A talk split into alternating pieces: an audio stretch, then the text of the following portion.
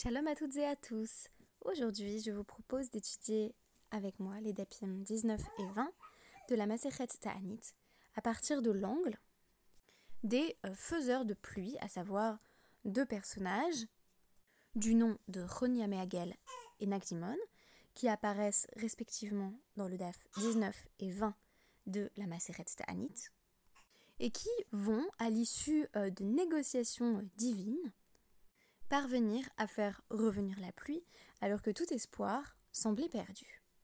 Je m'excuse d'emblée d'avoir un peu de mal à suivre le rythme euh, du Dafyomi en ce moment. Je souffre de petits problèmes de migraine ophtalmique et il n'est pas euh, toujours facile d'enregistrer au jour le jour, mais je fais le maximum pour continuer à essayer de tenir le rythme. Alors, je vous prie une nouvelle fois de m'excuser si la qualité euh, des podcasts est un petit peu inégale ou inférieure à ce que je présente d'habitude.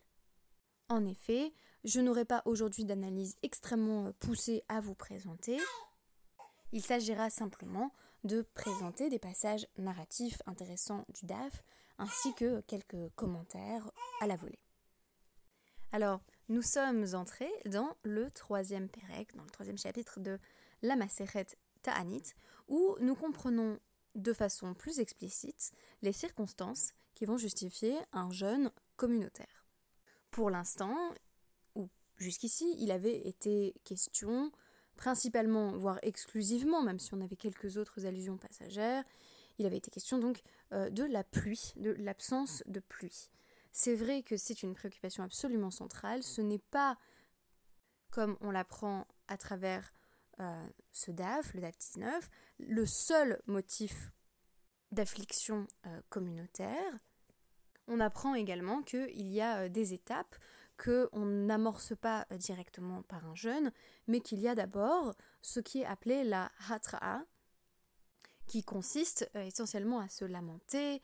Donc il y a terroir, on sonne l'alarme publiquement, on déplore la situation que le peuple est en train de connaître. C'est le cas par exemple lorsqu'il pleut euh, à peu près partout, sauf dans une communauté euh, particulière, qui a donc l'impression euh, d'être particulièrement sanctionnée. C'est le cas aussi lorsqu'une armée ennemie approche, une armée non juive qui menace d'envahir et bien entendu d'opprimer la population juive, et c'est également le cas, par exemple, en cas d'épidémie, donc voilà, pour le Covid, peut-être qu'on pourrait faire Atra'a et ensuite Ta'anit cette succession euh, euh, d'appels à se lamenter et de jeûnes, puisque euh, l'épidémie est mentionnée, voire la pandémie est mentionnée parmi les causes de réclamation. Mais en disant réclamation, en réalité, j'anticipe déjà sur la suite, puisque à chaque fois, il s'agit de faire appel à Hachem pour que cesse la catastrophe, et vous allez voir qu'on n'hésite pas à négocier serré.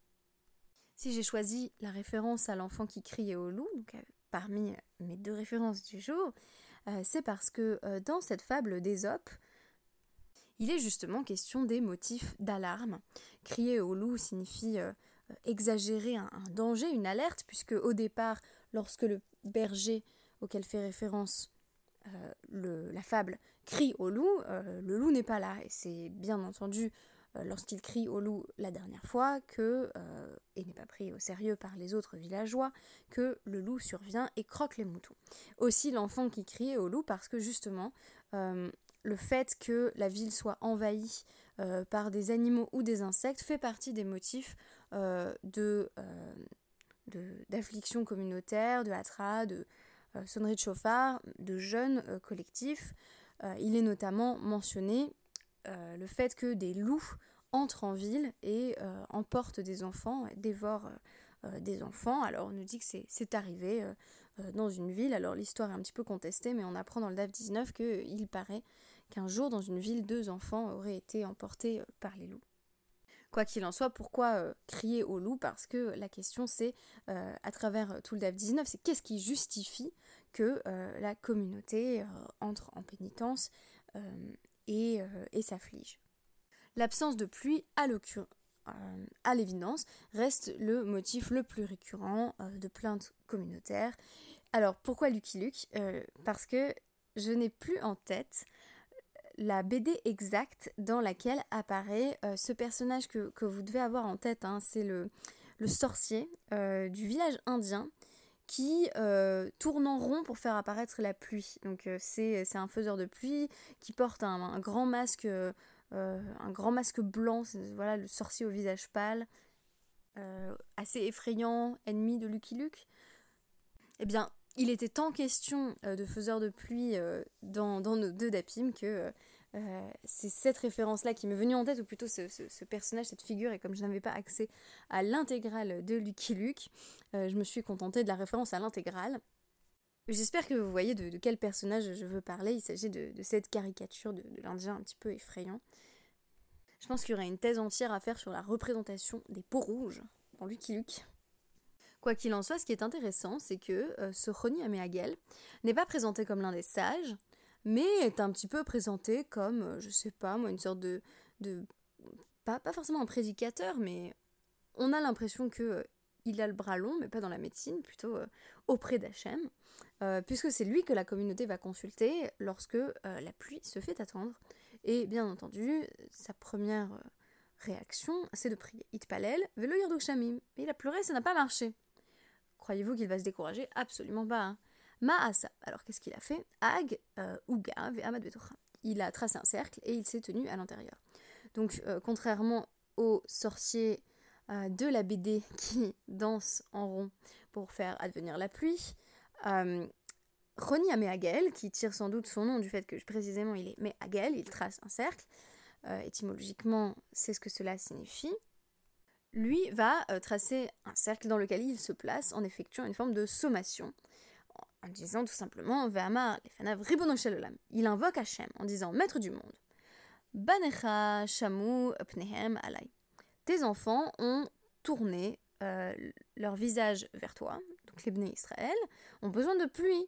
Shani keven, euh, keven bait levanecha. Et moi, je suis comme un membre de ta famille on entend vraiment la vérité sur la Torah. Dieu, ça suffit, le peuple, il a prié.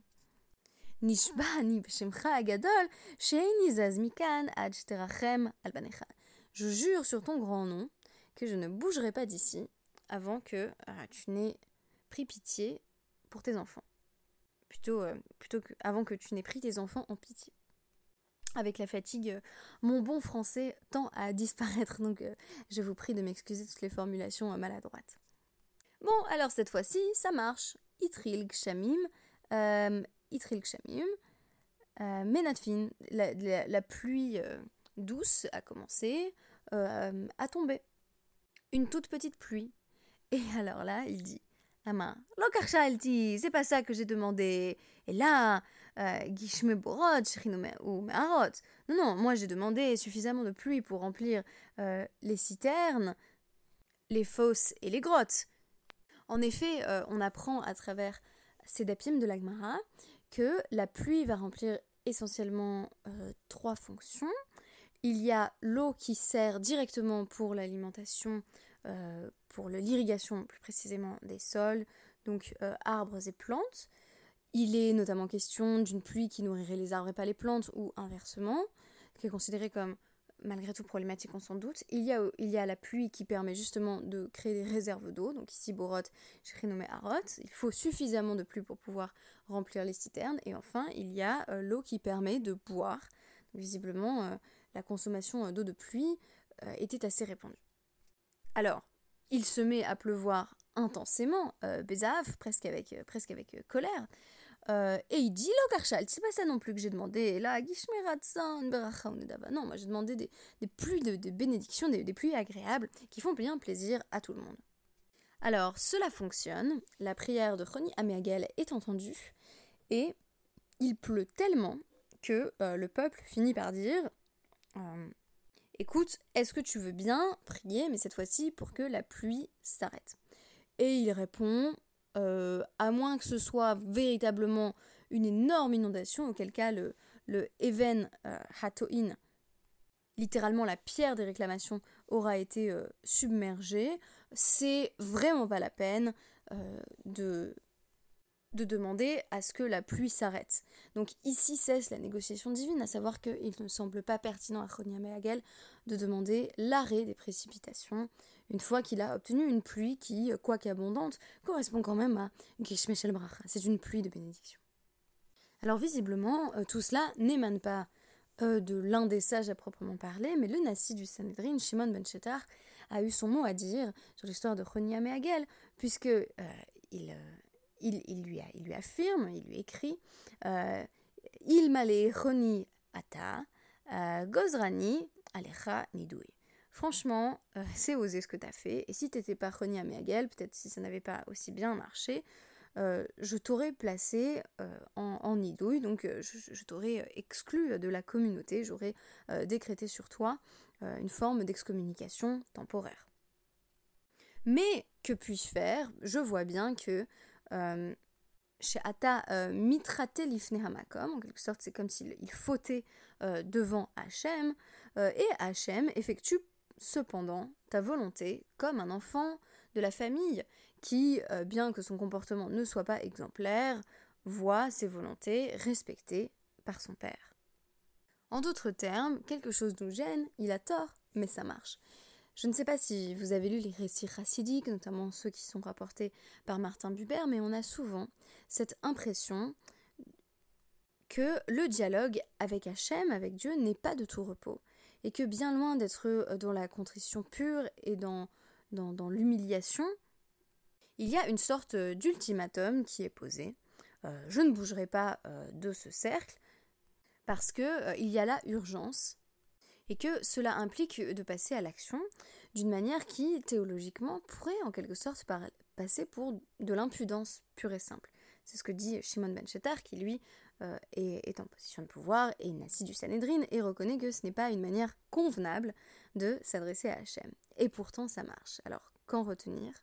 Peut-on aller jusqu'à dire euh, qu'avoir confiance en Hachem, c'est précisément pouvoir s'installer dans un cercle en disant je ne bougerai pas euh, jusqu'à ce que la situation s'arrange?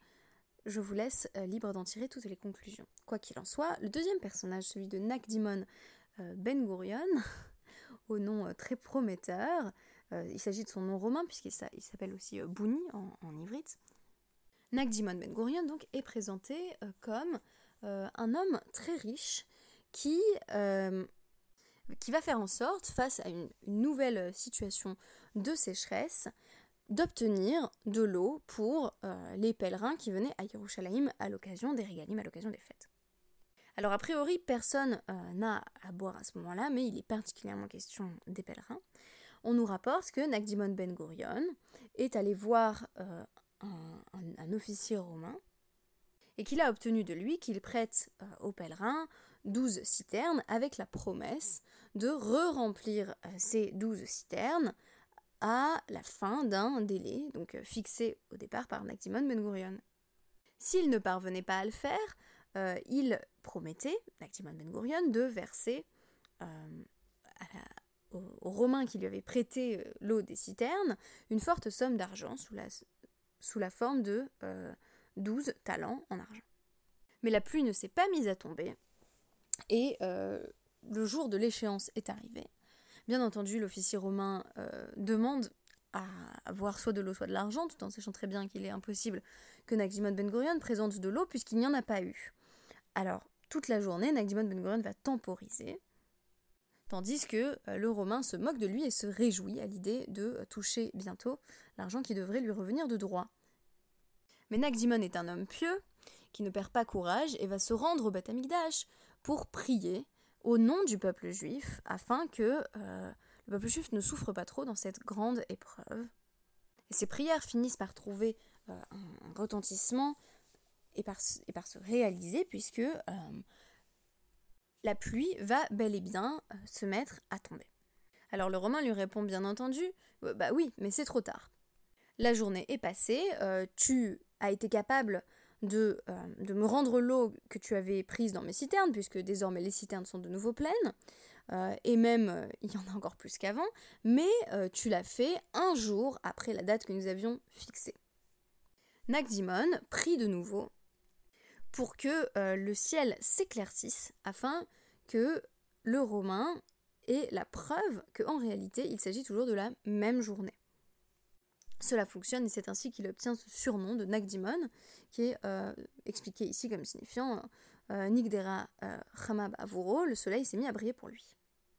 On s'en doute, le Romain n'obtiendra pas gain de cause, ou du moins, on peut dire que le contrat a été tout à fait rempli, puisque ces citernes le sont, mais il ne pourra pas soutirer à Nagdimon les talents d'argent qu'il avait espéré pouvoir obtenir de lui. Bien entendu, on a ici un portrait en filigrane euh, de l'hébreu modèle et du romain dans toute sa splendeur, puisqu'on nous le présente euh, au Bet Amerchatz, au bain, précisément dans des circonstances où l'eau est venue à manquer. On a donc d'un côté le paradoxe d'un gaspillage de l'eau, et de l'autre, euh, l'effort de Nagdimon pour faire en sorte que le peuple précisément ait à boire, potentiellement au prix de sa propre fortune. Là où l'un est au Bet Amerchatz, l'autre est au Bet Amigdash. Le romain a ses bains, le juif a son temple. Ces histoires vous paraissent-elles avoir un aspect quelque peu naïf? Ne vous vous dites, ou plutôt, ne vous dites-vous pas que euh, c'est un petit peu extraordinaire, on nous parle de, de, pluie qui aurait été euh, voilà, demandée, de personnages euh, qui invoquent Hachem et implorent Dieu d'envoyer la pluie, voire somme Dieu, notamment dans le cas de Choniam et Hagel, d'envoyer les précipitations tant désirées. On a toujours envie de dire oui mais dans ma vie ça se passe pas comme ça et même quand je demande très fort, eh ben ça ne marche pas. Tout à fait, c'est donc qu'il convient de relire ces Agadoth à travers un prisme un petit peu différent. Tout d'abord celui euh, de la responsabilité de l'individu pour la collectivité, à savoir que Nagdimon et Choniam et Hagel, dans chaque cas, euh, prennent la parole au nom de la communauté souffrante, de la communauté tout entière, et c'est cela seulement qui les autorise à braver Hachem. C'est-à-dire que si le décret divin est qu'il n'y a pas de pluie, c'est que nous avons fauté. Mais si nous avons fauté, à quoi bon euh, maintenant implorer et supplier? C'est comme un enfant qui a été puni. Euh, c'est pas la peine de dire s'il te plaît, s'il te plaît, permets-moi de revenir. Non, non, il est au coin, il est au coin. Eh bien, ici, la résignation n'est absolument pas de mise. Au contraire, euh, il y a des formes de provocation qui sont mises en place, notamment chez Ronnie Amagel. On n'est pas sûr qu'il y ait autant de provocations chez Nagdimon, même si la deuxième fois, quand il demande à ce que le soleil revienne, euh, c'est plus dans son intérêt à lui pour ne pas avoir à payer. Euh, donc là encore, la négociation va un peu loin. Et dans le cas de Rony, c'est quasiment comique, puisque les demandes se succèdent. Première demande, les prières sont inefficaces, puis euh, la pluie vient, mais elle ne correspond pas à ce qu'attend Rony, à deux reprises. C'est seulement dans un dernier temps que euh, les, les Gish euh, la pluie de bénédiction, est acceptée, et que celui-ci n'osera ou ne souhaitera pas demander l'arrêt des pluies. Moi qui ai tendance à être relativement passive face aux situations dans lesquelles je me sens impuissante, ces DAPIM me rassurent beaucoup et me donnent du courage. Face aux épreuves que nous sommes susceptibles de traverser dans la vie, peut-être que c'est finalement cette attitude-là qui, bien qu'elle ait une certaine ambivalence, notamment traduite par le discours de Shimon Ben Chattar, soit présentée comme l'attitude la plus efficace. C'est-à-dire qu'il faut aller au-delà de ses réticences, au-delà de son humilité personnelle, pour implorer quitte à aller jusqu'à poser un ultimatum. La relation à Hachem dépasse donc, on l'aura vu aujourd'hui, les poncifs sur le zèle et la soumission. Et l'on voit qu'une certaine insolence est parfois de mise. Merci beaucoup et à demain.